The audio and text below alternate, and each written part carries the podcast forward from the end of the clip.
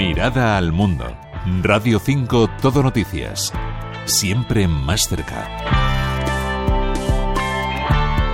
Líbano es un país roto por dentro, las crisis eh, se superponen. Está la política y sobre todo la económica, que lo toca absolutamente todo. Estalló en 2019 y se hizo más honda si cabe con la pandemia y la explosión del puerto de Beirut.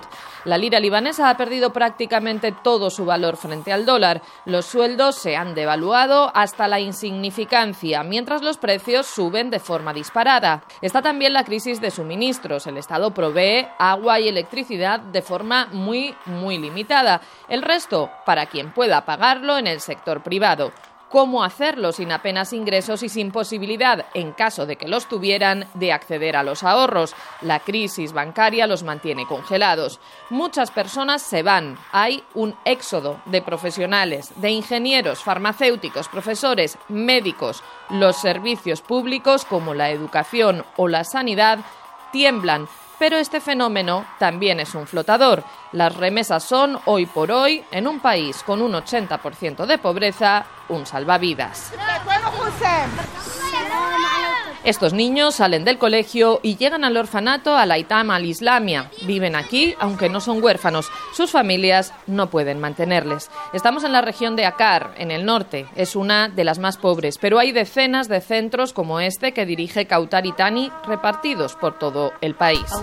Al principio están tristes, tienen ataques de llanto, están confundidos, pero enseguida cosas pequeñas les hacen felices. Cosas como tener un baño, comer tres veces al día, que haya electricidad, una cama o que haya televisión. No tienen nada de esto en casa.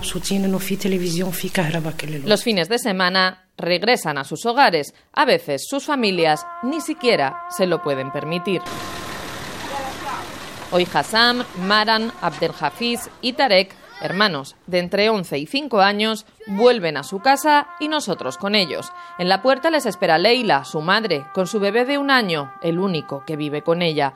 Todos se abrazan antes de invitarnos a pasar a una casa muy precaria, apenas un recibidor donde hay un fogón y una letrina tras una cortina, una habitación común con una sola cama, una alfombra y mantas para todos y un tercer espacio presidido por la lavadora que hace las veces de tendedero y de almacén de pertenencias.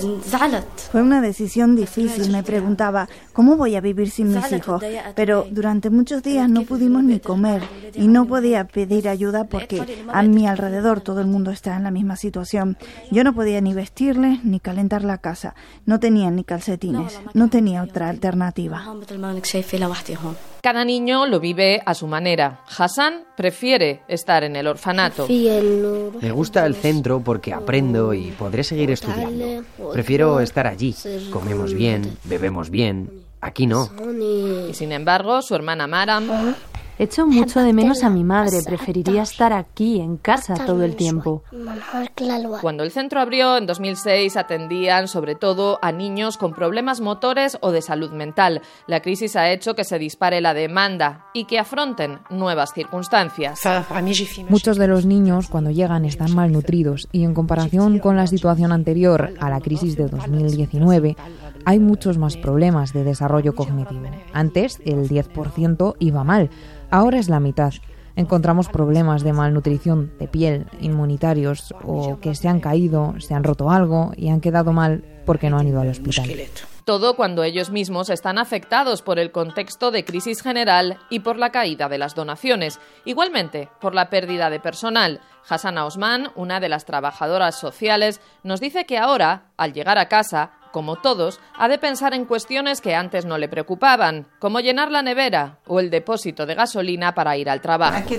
Por supuesto que la crisis afecta a mi hogar. Tengo dos hijos de 3 y 5 años y tanto yo como mi marido trabajamos y tenemos un sueldo, pero no tiene nada que ver con lo que ganábamos antes. Tratamos de que no afecte a los críos, nos quitamos cosas nosotros. Si hubiera alternativa laboral con un mejor salario, me iría, pero es muy difícil encontrar un empleo.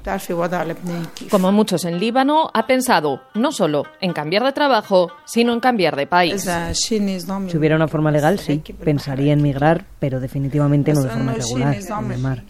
Y aquí hasta el pasaporte es caro. Hassam o Maran, a pesar de estar lejos de su casa, reciben educación. Por la carretera hemos visto a muchos niños correteando o ayudando en pequeños comercios o talleres. Según UNICEF, más del 25% están fuera de las aulas y Tani nos explica que varios factores explican esto. De un lado, la crisis económica. Hay familias que necesitan los ingresos que generan sus hijos, pero también está el coronavirus. Se interrumpieron las clases y se generó una brecha importante. Muchos, en lugar de volver a las aulas, pasaron al mercado como niños trabajadores. En cualquier caso, el trabajo infantil es anterior a la crisis, es cultural en esta zona. Piensan que un niño de 12 años es un hombre joven y lo mismo la niña, ya mujer, con el matrimonio infantil.